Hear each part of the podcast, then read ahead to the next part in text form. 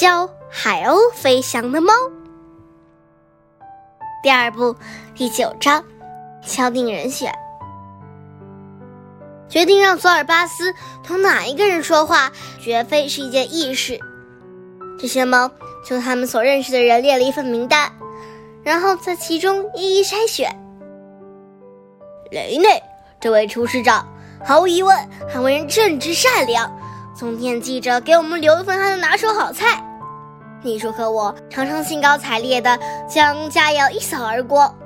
可是这位好雷内只晓得调料、炒锅什么的，在这件事上帮不上我们什么忙。上校说道：“哈里人也很好，他一贯善解人意，对人和蔼可亲，甚至对马蒂阿斯也不例外，都能原谅他那些可怕的举动，简直太可怕了。诸如还用广藿香煮水洗澡，这种香料闻起来真可怕，太可怕了。”除此以外，哈利对海洋和航海了解甚多，可要说到飞行，他一窍不通。万事通说：“卡罗，餐厅领班，口口声声说我属他管辖，我也乐得让他这么认为，因为他是一个好小伙。遗憾的是。”他只知道足球、篮球、排球、赛马、拳击和其他许多体育运动，但我却从没听他说过什么飞行。秘书说道：“看在海葵花伊文的份上，我们船长为人极其和蔼。上回在安特卫普与人起争执的时候，对着一打向他挑衅的家伙，他手下留情，只揍扁了其中的一半。另外。”还是那种爬上椅子头就会犯晕的人。看在章鱼出手的份上，我想他也帮不上我们。逆风而上说：“我们家那个男孩挺了解我的，可他还在度假。况且一个孩子哪里懂得什么飞行？”索尔巴斯说道：“真倒霉，名单已经念完了。”上校嘟囔了一句：“不。”还有一个人不在名单上，索尔巴斯说道：“和布布丽娜住在一起的那个人。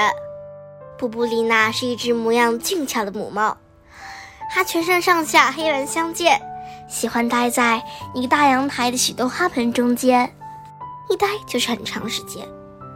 港口所有的猫每次经过它面前，都会放慢脚步，炫耀炫耀他们的身体如何有韧性。”精心处理过的皮毛如何阵阵发亮，胡子长得如何的长，笔挺的尾巴又如何的优雅。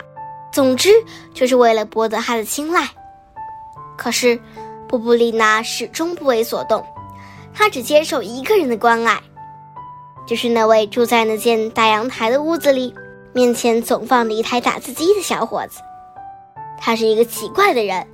有时看了自己刚刚写的东西，又会不由自主地笑起来；有时却连看也不看，就把纸揉成一团。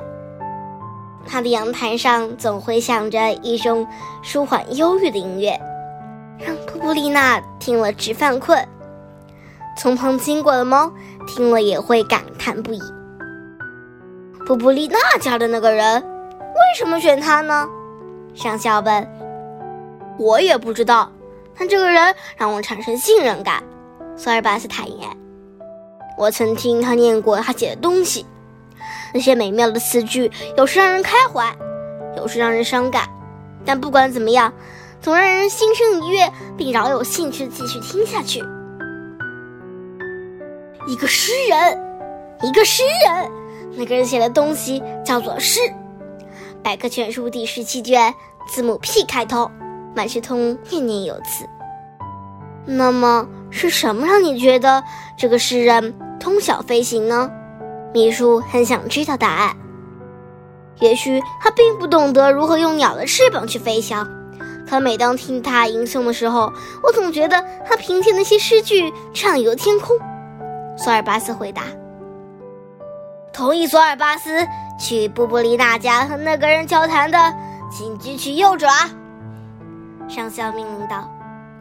就这样他们一致同意让索尔巴斯去跟那位诗人谈谈。